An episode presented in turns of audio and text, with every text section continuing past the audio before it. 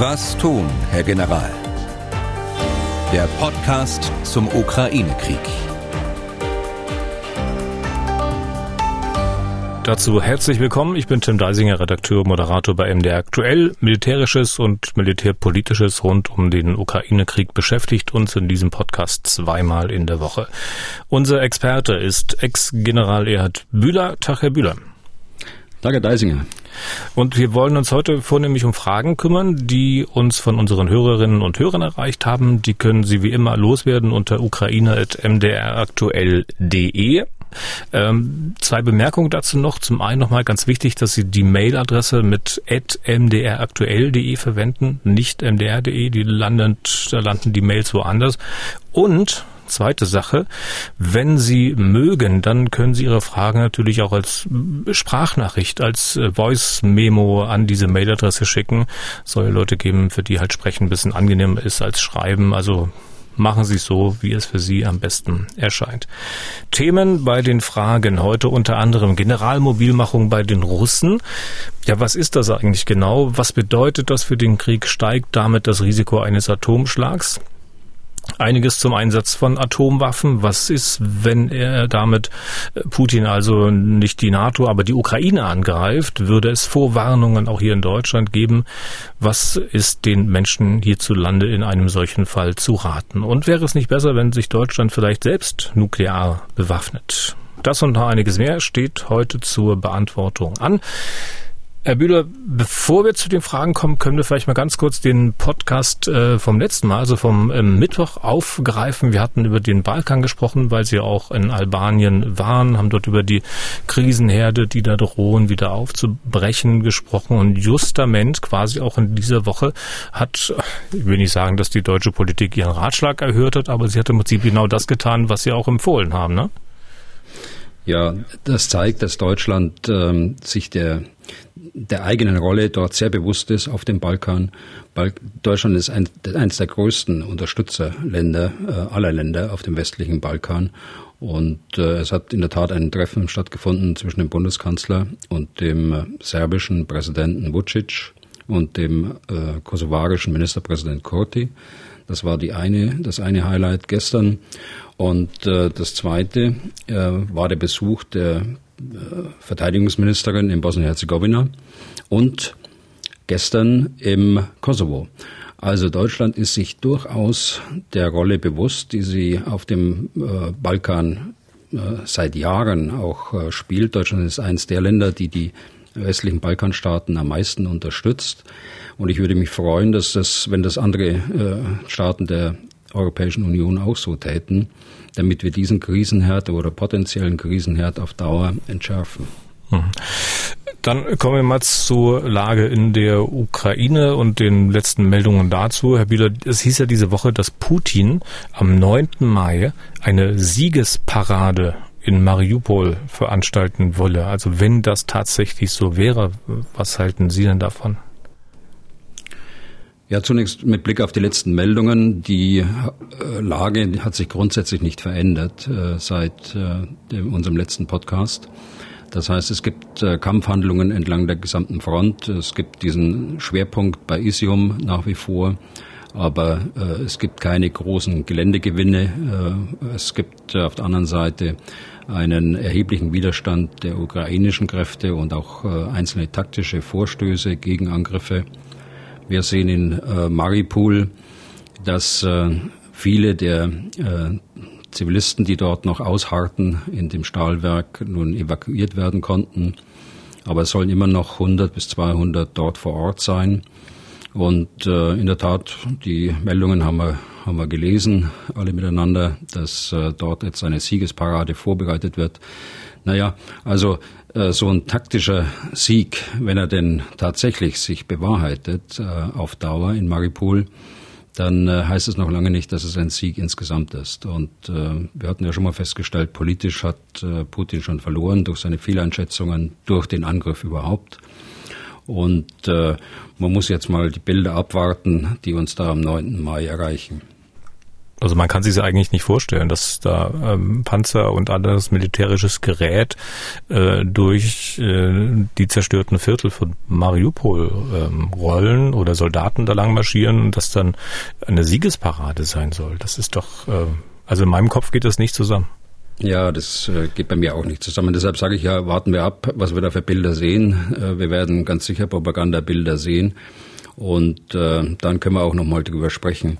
Aber eine große Siegesparade mit, mit äh, Panzern und Raketen, so äh, à la Moskau-Siegesparade wird es sicher nicht sein. Aber lass uns abwarten, was da kommt. Aber es werden sicher Bilder vom 9. Mai aus Mariupol kommen. Hm. Mal kurz zwischengefragt, schaut man als Militär eigentlich ein bisschen anders auf diese Paraden? Die gab es ja im Osten, also in der DDR gab es die ja auch, ich glaube immer am Nationalfeiertag am 7. Oktober. Da sind auch äh, über die weiß gar nicht, Karl-Marx-Allee in Berlin, glaube ich, da die Fahrzeuge gerollt, die Soldaten ähm, marschiert. Das gibt's nun nicht mehr. Ähm, äh, manche sagen natürlich, Gott sei Dank. Äh, und äh, guckt man da als Militär anders drauf auf sowas? Äh, nein, äh, da schaue ich zumindest nicht anders drauf und äh, viele andere auch. Solche Bilder kennen Sie auch nicht aus westlichen Staaten. Solche Bilder kennen wir vom Roten Platz in Moskau, wir kennen es von äh, China, wir kennen es insbesondere von Nordkorea, wo mhm. dann auch große Raketen gezeigt werden und dergleichen mehr. Ich kann mich an eine Feldparade auf dem Übungsplatz erinnern. Das war äh, 1986 oder 1985 zum, zum 30-jährigen Jubiläum der Bundeswehr. Da bin ich mir jetzt nicht ganz sicher, welches Datum Sie genommen haben. Das merken Sie, aber äh, so lange ist das her. Das sind 40 äh, Jahre fast. Ähm, aber Paraden wie am Roten Platz mit zur Schaustellung von äh, Militärtechnik, von Raketen und so weiter, das hat es bei uns nicht gegeben. Das gibt es auch in Großbritannien nicht. Äh, das, Großbritannien macht das sehr traditionell mit Pferden, mit ihrer Garde, mit den schwarzen Mützen und so weiter. Das gibt es selbst in den USA nicht.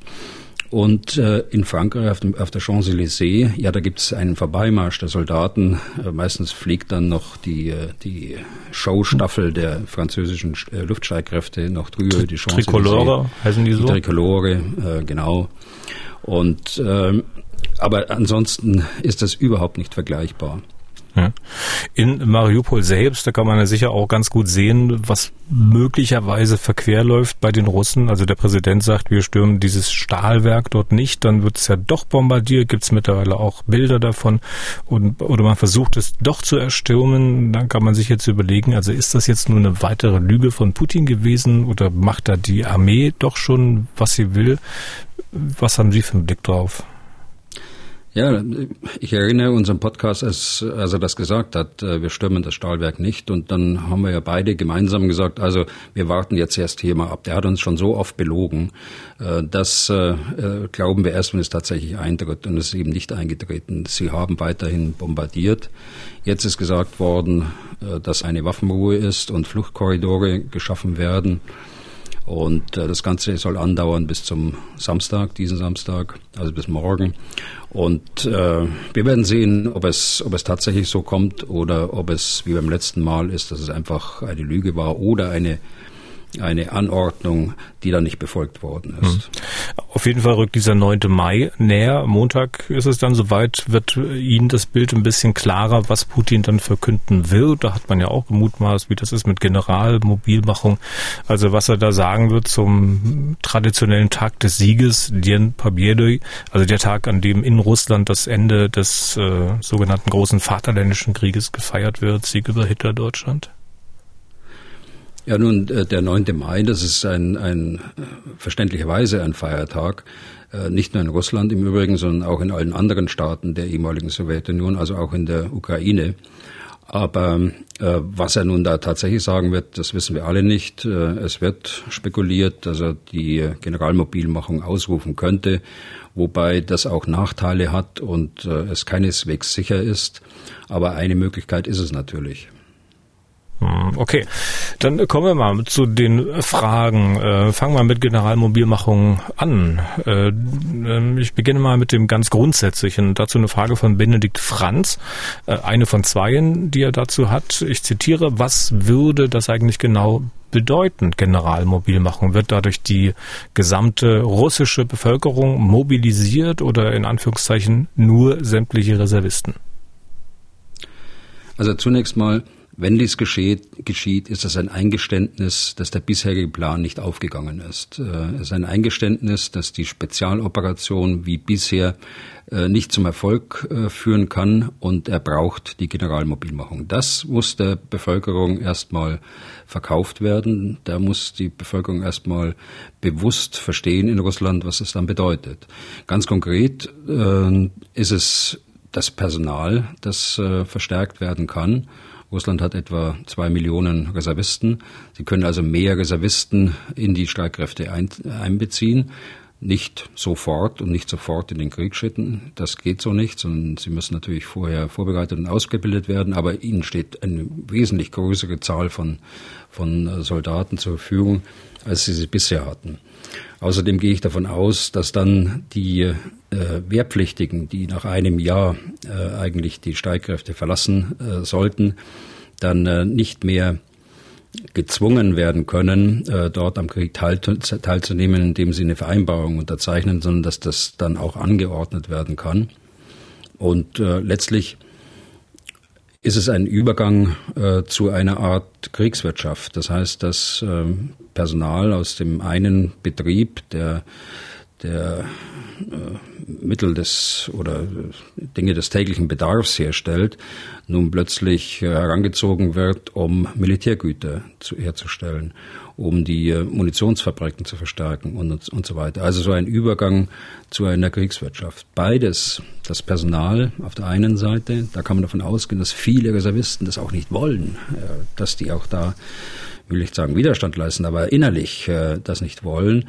Und ähm, das hat dann wieder Auswirkungen auf, auf die Moral. Und äh, die andere Sache ist, äh, mit der Kriegswirtschaft ist es halt so, dass äh, äh, das Volk das auch mittragen muss. Denn es wird erhebliche Einschränkungen dann geben in der ohnehin da niederliegenden Wirtschaft in Russland. Hm.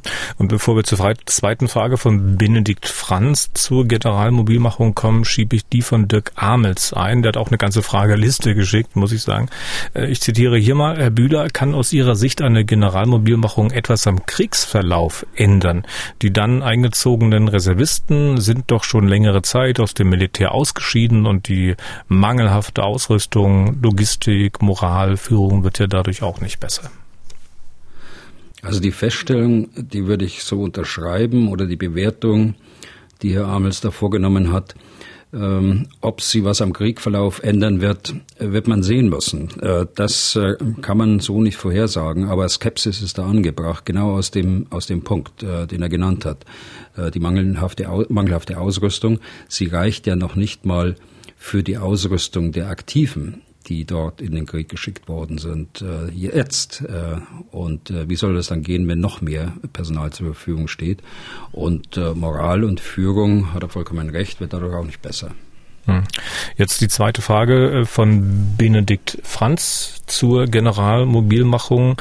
Äh, Herr General Bühler erwähnte bereits, dass die NATO Russland in Sachen konventioneller Kriegsführung überlegen ist und das weiß Putin auch. Deshalb scheint es logisch, dass er stattdessen vielleicht das letzte Ass im Ärmel spielen könnte, Doppelpunkt Atomwaffen. Wie schätzen Sie ein, dass die Generalmobilmachung die Gefahr eines Atomschlags erhöht? Mit dieser Generalmobilmachung würde innerhalb von Russland auch klar von einem Krieg gesprochen werden, was halt gewisse Hemmschwellen vielleicht auch normal absenken würde. Mit freundlichen Grüßen. Mhm. Also ich würde das nicht reduzieren wollen auf die konventionelle Kriegführung, die Herr Franz da ange, angeführt hat. Der Westen, die NATO, ist erstmal politisch überlegen durch den Zusammenhalt der Bündnispartner, durch das, die Geschlossenheit des Bündnisses und im Übrigen auch der, der Europäischen Union. Sie ist äh, deshalb auch politisch im Vorteil, weil sie die weitaus größte Zahl der, der Nationen weltweit äh, auch hinter sich weiß, wenn auch äh, viele nicht an den Sanktionen mitmachen, das ist auch richtig. Sie ist aber auf der anderen Seite wirtschaftlich äh, überlegen, finanziell mehr Ressourcen, die äh, militärischen Ressourcen sind besser.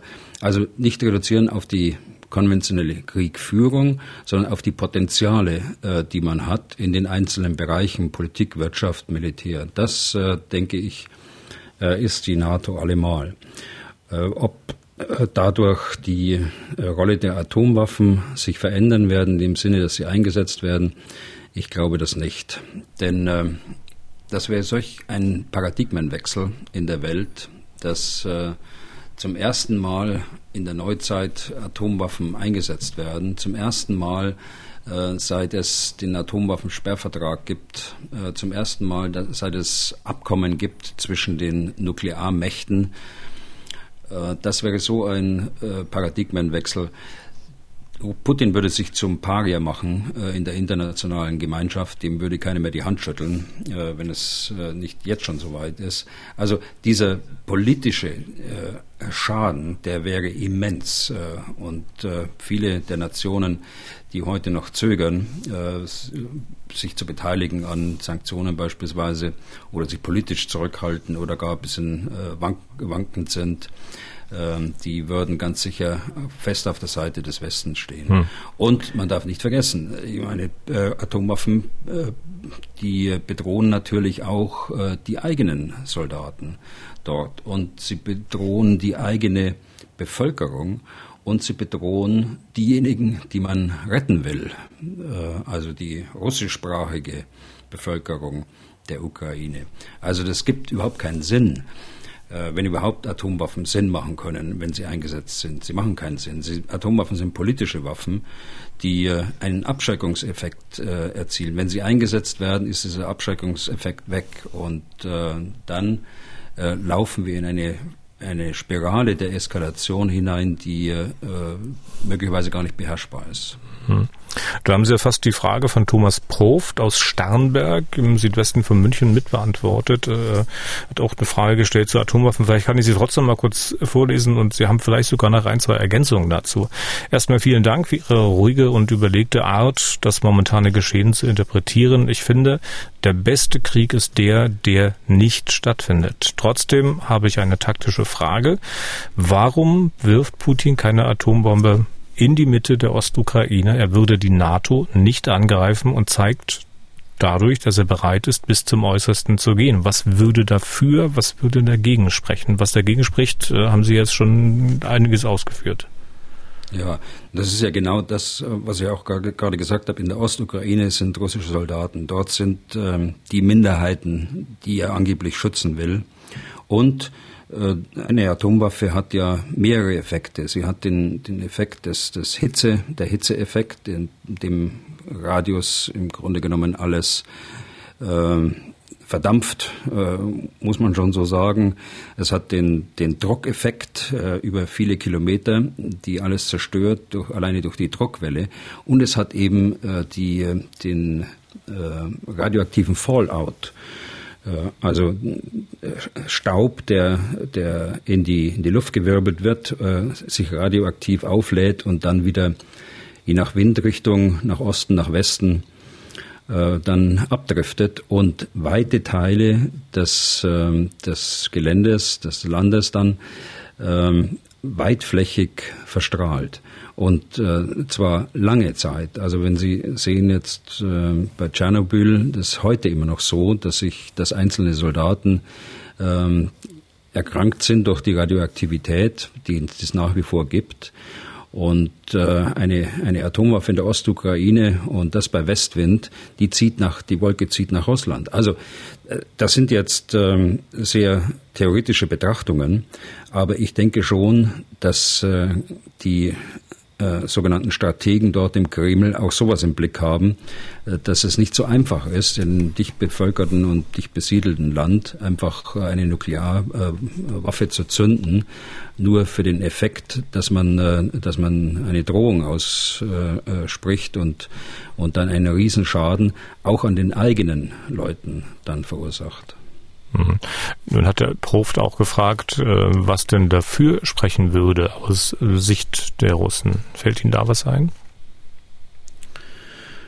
Da fällt mir eigentlich nichts, da fällt mir eigentlich nichts ein, äh, außer dass äh, vielleicht den einen oder anderen Hardliner gibt, äh, der sich ja jetzt auch äußert da in den Medien. Aber ich halte das alles für Drohungen äh, und äh, nicht gründlich durchdacht. Also natürlich, äh, wenn ich, wenn ich, aber sobald ich sie gezündet habe, ist mein Drohungseffekt davon. Ne, da ist es weg. Dann tritt mich das ein, von dem ich gesprochen habe, nämlich die politische, die völlige politische Isolierung und eben auch der große Schaden an äh, Russen, an russischen Soldaten und äh, der Verstrahlung von, von Russ, Teilen Russlands. Hm.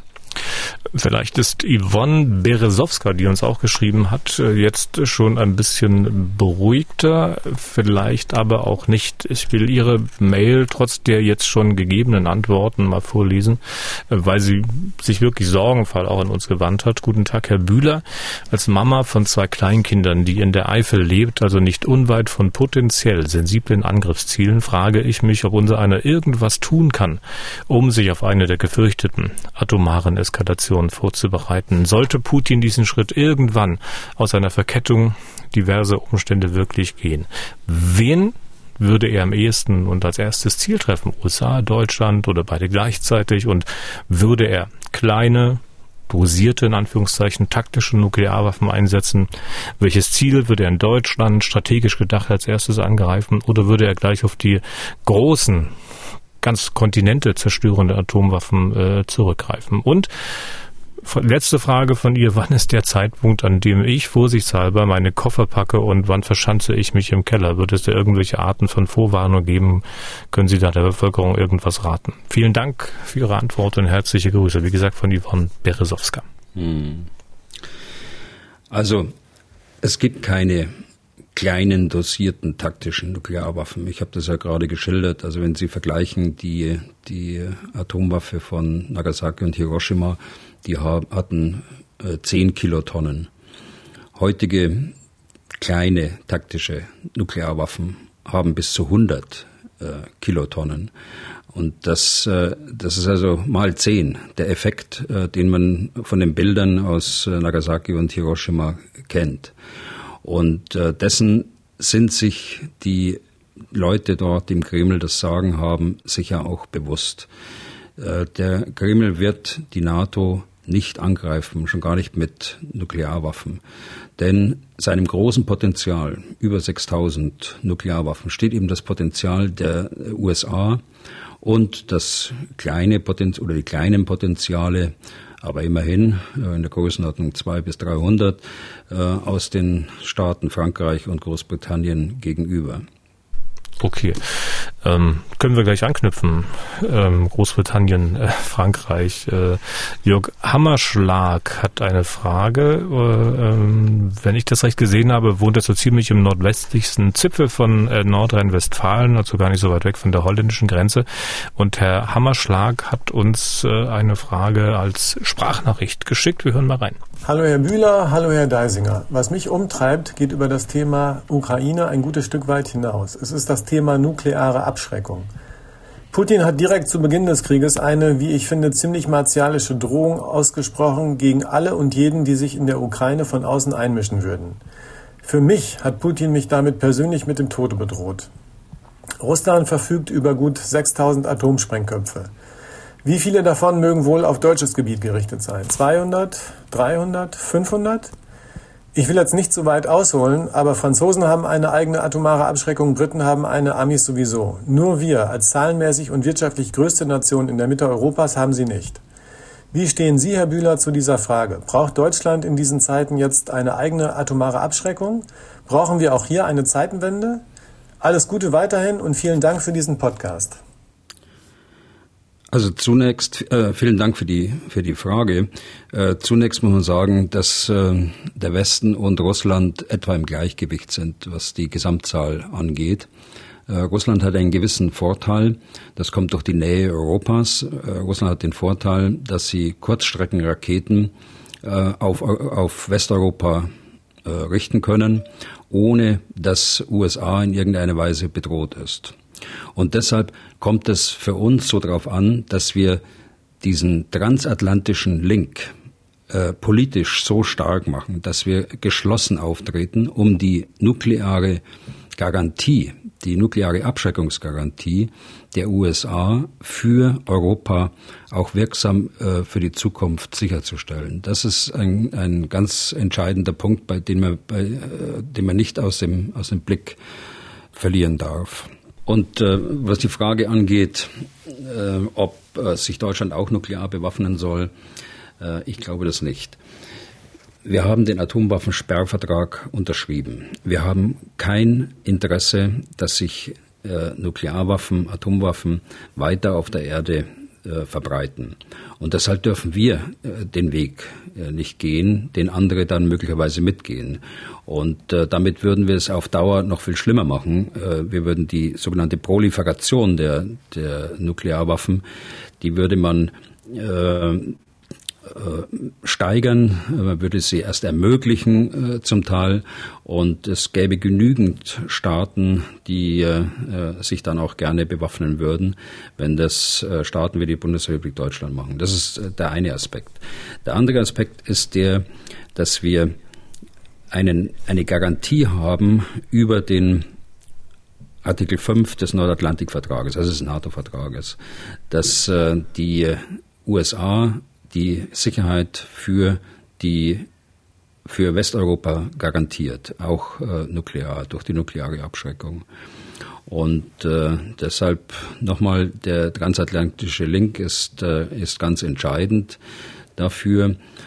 Und äh, ich denke, dass man sich da auch äh, darauf verlassen kann, auf diesen transatlantischen Link. Im Gegenzug muss US, die, müssen die USA natürlich darauf bestehen, dass wir unseren Teil der Verteidigung leisten, der unterhalb der Nuklearschwelle ist. Und äh, da muss man unabhängig jetzt, wer nun Präsident war, ob das Trump war oder da können Sie die ganze äh, Linie zurückgehen, wenn immer gesagt wird, die Europäer müssen mehr für ihre eigene äh, Verteidigung tun. Wir sollten das Konventionelle äh, abdecken. Wir sollten in kleinem Maßstab die nukleare Teilhabe weiterhin machen. Also nukleare Teilhabe heißt, dass wir im Ernstfall eine geringe Zahl von Nuklearwaffen mit, mit äh, Flugzeugen transportieren könnten. Also so läuft die Ausbildung, äh, um diesen Aspekt der, der, der Abschreckung auch zu gewährleisten. Also konventionelle, konventionelle äh, Verteidigungsfähigkeit plus nukleare Teilhabe, so wie ich es gerade beschrieben habe, um mitreden zu können in der Nuklearpolitik des Bündnisses. Deshalb heißt es ja auch Teilhabe, dass man teilhat an diesen Diskussionen. Mhm. Wenn, wenn man die, diese Fähigkeit aufgäbe, dann äh, wäre man ausgeschlossen aus dem Club der äh, Staaten mit nuklearer Teilhabe. Jetzt muss ich mal nachfragen, ein großes Aber setzen. Sie hatten den Namen angesprochen, Donald Trump. Wenn der jetzt wieder Präsident würde, was äh, wären denn dann all diese Verträge wert? Und sind Sie dann auch immer noch sicher, dass dieser von Ihnen sogenannte transatlantische Link funktioniert, dass man sich dann darauf verlassen kann, äh, dass man die Atomwaffen der US-Amerikaner im Rücken hat? Ja, das gilt aber wechselseitig auch. Ich meine, wir sind Demokratien äh, hier im Westen, äh, jenseits des Atlantik und hier in, in Europa. Und äh, wir müssen sehen, dass wir die Regierungen wählen, die dem demokratischen Spektrum angehören, die Regierungen wählen, die erkennen und das auch äh, postulieren in ihren Parteiprogrammen, die für die Sicherheit äh, äh sorgen, die auch den transatlantischen Link im Blick haben. Wir müssen naja. uns aber wir, wir wählen ja dann, wir, uns, wir, nein, wir wählen ja den US-Präsidenten nicht. Sagen. Nein, lass mich den letzten Satz noch sagen. Wir müssen uns für Sicherheitspolitik interessieren. Wir müssen uns für diese Zusammenhänge interessieren. Wir dürfen nicht immer sagen, äh, äh die Politiker sind schuld, sie erklären uns die Sicherheitspolitik. Nein, wir müssen als Wähler unsere, äh, unsere äh, Bundestagsabgeordneten und Politiker, wir müssen sie befragen nach diesen Themen, die uns jetzt bewegen angesichts der aktuellen Krise, die uns aber eigentlich permanent äh, bewegen sollten, denn Verteidigung und Sicherheitspolitik, das sind Kernaufgaben eines Staates.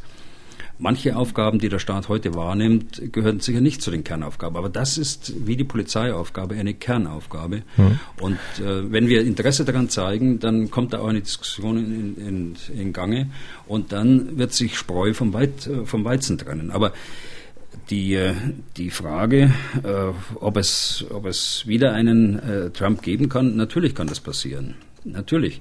Es hat ja den auch gegeben. Und, äh, aber die amerikanische Demokratie war stark genug, damit umzugehen. Es war hart, äh, aber äh, sie ging damit um.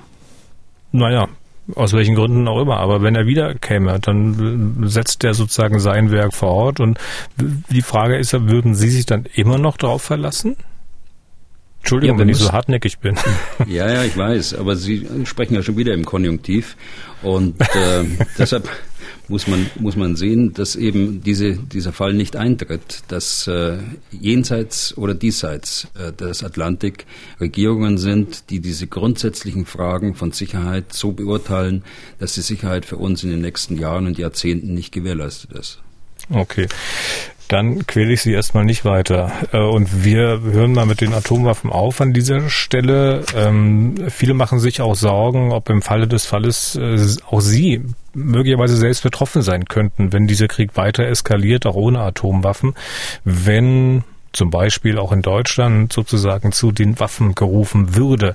Zwei Fragen habe ich dazu mal rausgezogen. Die erste von Stefan. Ich lese mal vor. Wäre es im Verteidigungsfall in Deutschland möglich, Menschen im wehrfähigen Alter, die den Kriegsdienst verweigert und Ersatzdienst geleistet haben, im Zweifel doch zum Dienst an der Waffe zu verpflichten? Freundliche Grüße. Also grundsätzlich äh, haben wir äh, bei uns Gesetze und Verordnungen, die den Spannungsfall wie auch den Verteidigungsfall regeln. Sie sehen vor, dass äh, Menschen im wehrfähigen Alter, das heißt bis 65 Jahren, äh, zum Wehrdienst eingezogen werden können. Das ist die Lage nach dem Grundgesetz. Die hat sich auch nicht verändert. Wir haben die Wehrpflicht ja nur ausgesetzt. Wenn nun einer äh, wie der Herr Stefan es gesagt hat, äh, den Kriegsdienst verweigert hat und Ersatzdienst geleistet hat, dann kann er nicht mehr zum Dienst an der Waffe eingezogen werden. So äh, sehen es unsere Gesetze vor. Okay, dann äh, haben wir noch eine Frage genau zu diesem Thema. Die ist vielleicht noch ein bisschen spezieller. Ähm, weiß nicht, ob man die jetzt wirklich so ad hoc beantworten kann. Äh, ich kann es ja aber versuchen. Der Hörer möchte nicht namentlich genannt werden. Er schreibt Folgendes. Nachdem ich circa 20 Jahre in Deutschland gelebt habe und mein Vaterland vor einigen Jahren den Brexit beschlossen hat, habe ich die deutsche Staatsbürgerschaft vor etwa zwei Jahren angenommen und bin jetzt mit meinen 50 Jahren sowohl Brite wie auch Deutsche. Sollte eine Generalmobilmachung oder aber eine Reaktivierung der allgemeinen Wehrpflicht im weiteren Verlauf der Krise bzw. des Krieges erfolgen, wie wahrscheinlich ist es, dass so einer wie ich, der ja kein junger Mensch mehr ist und noch nie an der Waffe gedient hat, da es in England auch keine Wehrpflicht gab, davon betroffen wäre. Mit freundlichen Grüßen und besten Dank für den hochinteressanten Podcast. Also zunächst äh, sollten wir die Generalmobilmachung oder die Reaktivierung der allgemeinen Wehrpflicht äh, nicht herbeireden. Also insofern ist es eine Frage, die sachlich berechtigt ist, die aber zurzeit äh, keinen Zusammenhang mit der, mit der Lage vor Ort äh, in der Ukraine hat oder gar in Europa hat. Also ich sehe weder eine Generalmobilmachung in den in Staaten der, der NATO, noch sehe ich bei uns die Reaktivierung der allgemeinen Wehrpflicht. Aber für den speziellen Fall gibt es Abkommen zwischen den Staaten, äh, wer nun in welchem, wenn er für die Doppelstaatler, wer in welchem äh, Staat äh, Wehrdienst leistet oder leisten muss. Man muss einsehen, die Bundeswehr ist eine Bündnisarmee. Die, Bundes, die Bundeswehr verteidigt nicht alleine, sondern sie verteidigt immer gemeinsam. Sie, äh, die NATO, und das haben wir neulich auch erläutert hier in diesem Blog, die NATO definiert ja auch, wie die Streitkräfte insgesamt aussehen sollen, damit Redundanzen vermieden werden, damit man aber auch das richtige Maß an militärischer Kampfkraft zur Verfügung hat, dass man das Bündnis verteidigen kann. Das heißt, es ist auszuschließen, dass äh, mit diesem Teil des NATO-Bündnisses, der Bundeswehr, dass man dort so viele Menschen braucht, dass dann auch Menschen, die nie gedient haben und dann jenseits der 50 Jahre sind, äh, äh, noch, ein, äh, noch einberufen werden. Okay, dann letzte Frage in dem heutigen Podcast. Habe ich ans Ende genommen, weil die stichelt vielleicht auch wieder ein bisschen, könnte auch fast eine Leib- und Magenfrage für Sie sein, Herr Bühler. Jonas Weiß hat folgendes Anliegen, Zitat, mal Butter bei die Fische. Wie schätzt Herr Bühler die aktuelle Verteidigungsfähigkeit der Bundeswehr ein? Ohne andere europäische Länder wäre das doch eine relativ klare Sache. Ich frage, da ich bei Gesprächen mit einigen dienenden Soldaten doch eher raushöre, dass die Bundeswehr überspitzt gesagt aktuell gerade noch so einen Angriff von Liechtenstein abwehren könnte? Oder ist das eher ähm, typisch deutsches, alles ist furchtbar Gerede? Und vielleicht in diesem Kontext, wie schätzen Sie die aktuelle Moral unserer Soldaten ein? Da mache ich mir ehrlich gesagt viele Sorgen, viele Grüße. Wie gesagt, von Jonas Weiß. Naja, Herr Weiß überzieht natürlich da bewusst und ist äh, so überspitzt äh, dargestellt, den Angriff von, von Liechtenstein abwehren könnte. Also davon kann ja gar keine Rede sein.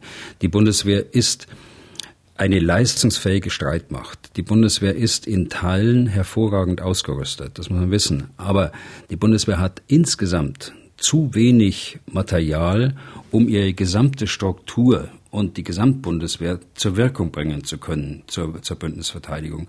Das meint ja die militärische Führung, äh, das meint der Inspekteur des Heeres, wenn er sagt, äh, die Bundeswehr äh, steht blank da oder das Heer steht blank da, da sein Heer. Weil wir eben in der jüngsten Vergangenheit vor zehn Jahren den Fehler gemacht haben, dass wir gesagt haben, ein militärischer Verband braucht nur noch 70 Prozent des Großgeräts. Und äh, wenn er dann bei einer Übung mehr braucht, dann leidet er sich eben vom Nachbarverband so viel, dass 100 Prozent da sind. Ja, solche Gedanken gab es ja, weil in den Köpfen war drin, wir müssen in Afghanistan äh, unsere Arbeit tun, wir müssen unsere Operationen in, in Afrika äh, äh, so gestalten, dass wir innerhalb des Bündnisses dort agieren können. Aber wir müssen nicht mehr die Bündnis- und Landesverteidigung im Blick haben, weil die äh, praktisch nicht mehr erforderlich ist. Das war doch die Lage vor zehn Jahren. Und vor diesem Hintergrund muss man die Diskussion heute sehen. Ich könnte das noch weiter ausführen. In der Tat, äh, das ist eine Leib- und Magenfrage für mich. Es gibt äh, Fähigkeiten, da ist die Bundeswehr einfach spitzenmäßig. Äh, wir haben neulich über Satelliten gesprochen. Wir, die Bundeswehr hat Satelliten, die äh, in Europa einzigartig sind. Das sind Radarsatelliten, die äh, durch die Wolken durchschauen können, im Gegensatz zu optischen Satelliten. Ne? Und ähm, die Bundeswehr hat heute einen F Fahrzeugpark, der zu klein ist, aber durchaus modern ist, äh, weil er gerade erst in den letzten drei, vier, äh, fünf Jahren eben äh, modernisiert worden ist. Also die Bundeswehr hat einen leistungsfähigen Leopard-Panzer, sie hat Puma-Panzer. Sie sind nicht richtig einsatzbereit, weil die Ersatzteile fehlen, weil zu, viel, zu wenig Ersatzteile gekauft worden sind. Das sind ja Artikel, die nicht äh, von der Stange gekauft werden äh, können, sondern die speziell angefertigt werden müssen. Da gibt es auch keine Bänder dafür, sondern das ist, sind alles Einzelaufträge. Und hier ist eben gespart worden, bewusst gespart worden zugunsten äh, der Auslandseinsätze.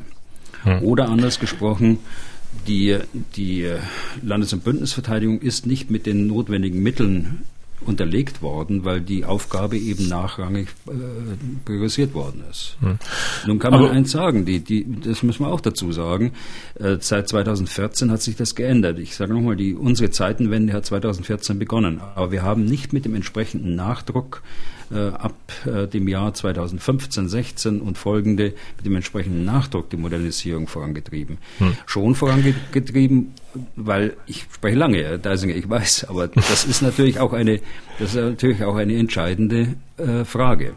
Wir haben zu äh, wenig im Blick gehabt, dass Geschwindigkeit äh, erforderlich ist. Äh, man hat zu wenig den Osteuropäern zugehört. Man hat auch den deutschen General zu wenig zugehört. Das kommt alles zusammen und das muss mhm. auch mal ausgesprochen werden. Ja, aber kurz bevor die Sperre wieder in der Bundeswehr eingeführt worden wären, hat man ja das Ruder rumreißen können.